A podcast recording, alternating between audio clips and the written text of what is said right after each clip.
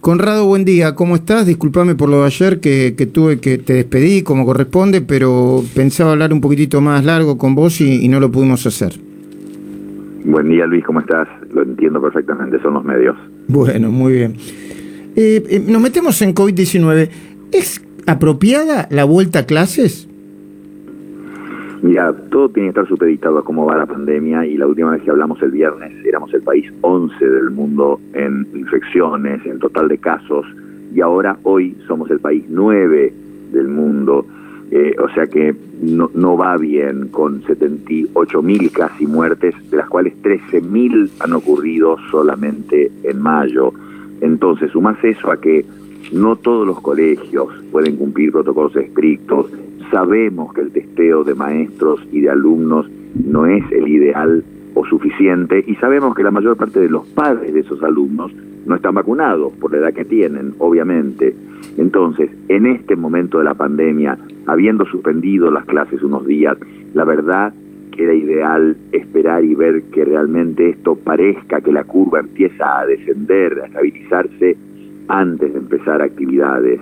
Eh, la situación es de diseminación severa en la Argentina y, agregar actividad, sabes vos, que va a favorecer diseminación de virus. En otras condiciones es aceptable, ya sabemos, el colegio lo último que se cierra, lo primero que se abre. En este momento no estoy seguro que fuera lo más apropiado. Ok. Eh, quiero compartir con vos un audio, eh, el, eh, el, de la conversación telefónica que tuvimos ayer con Elisa Carrió, hablando de, su rechazo en su momento a ponerse la Sputnik y su, entre comillas, aprobación para vacunarse con AstraZeneca, eh, porque dijo, yo me vacuné con AstraZeneca, no me quería vacunar con Sputnik B, y, lo, intentó explicar. De hecho, bueno, dio su explicación o su justificación ayer en la cornisa me vacuné con AstraZeneca, eh, la gente se puede vacunar con Sputnik, pero yo hice mi acto de repudio personal al régimen de Putin. Y esto yo le quiero transmitir esperanza y fe a la Argentina, que se vacunen, que el hecho de que yo no me vacune por Sputnik no quiere decir que, no, que todo el mundo no se vacune, yo tengo una posición personal respecto de una dictadura, pero quiero que se vacunen, bueno, ¿cuál es tu opinión? primero, ser consistente. La mejor vacuna es la que se aplica, primero. Entonces, eh, y no pienso en ella, ¿eh? estoy pensando en el mensaje a la gente que escucha. Eh, eh, acá hay ideología, está bien, ella está transmitiendo ideología, pero es un riesgo lo que hizo.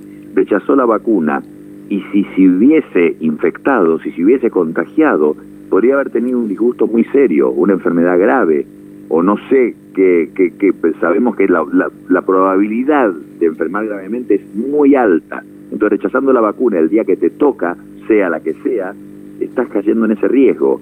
Y por otro lado, el mensaje a la gente, cuando vos tenés un rol especial, un liderazgo científico, un liderazgo político, es en este momento, y quiero ser justo para todos, ¿no? En este momento es, vamos a vacunarnos.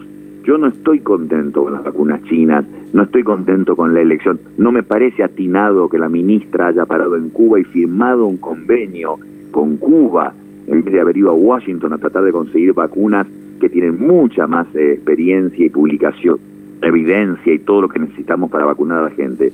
Pero la verdad que el mensaje del liderazgo científico político tiene que ser vacúnese con lo que sea, con lo que le toque. Mm, yo comparto, Conrado. ¿eh?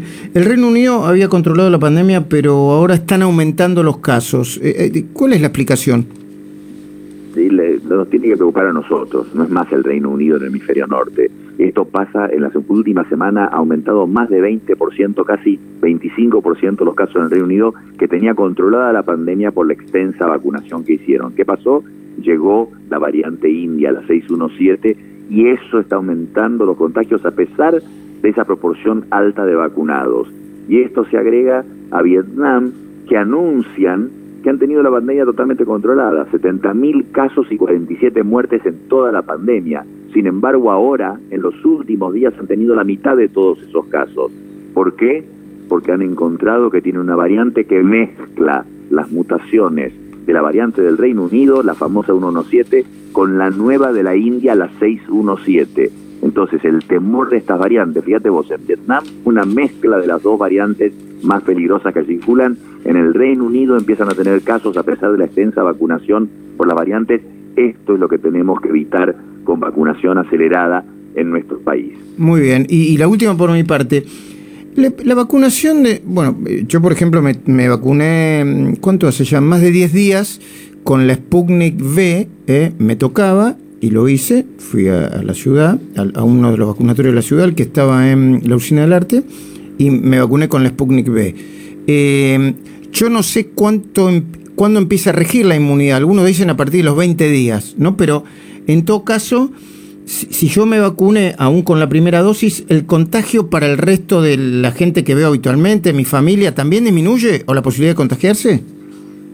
particularmente con la vacuna rusa, eh, la, evidencia, y hay cosas hechas en Argentina ya, ¿eh? se sabe mm. que resiste a la cepa, a la variante, perdón, de Manaus, a la P1, que es efectiva, un estudio de Córdoba mostró eso, como decimos muy bien, no al día siguiente, no a los cinco días, pero a partir de los 10 días, 14 días, ya tenés una inmunidad muy significativa, aún solo con la primera dosis, ¿eh?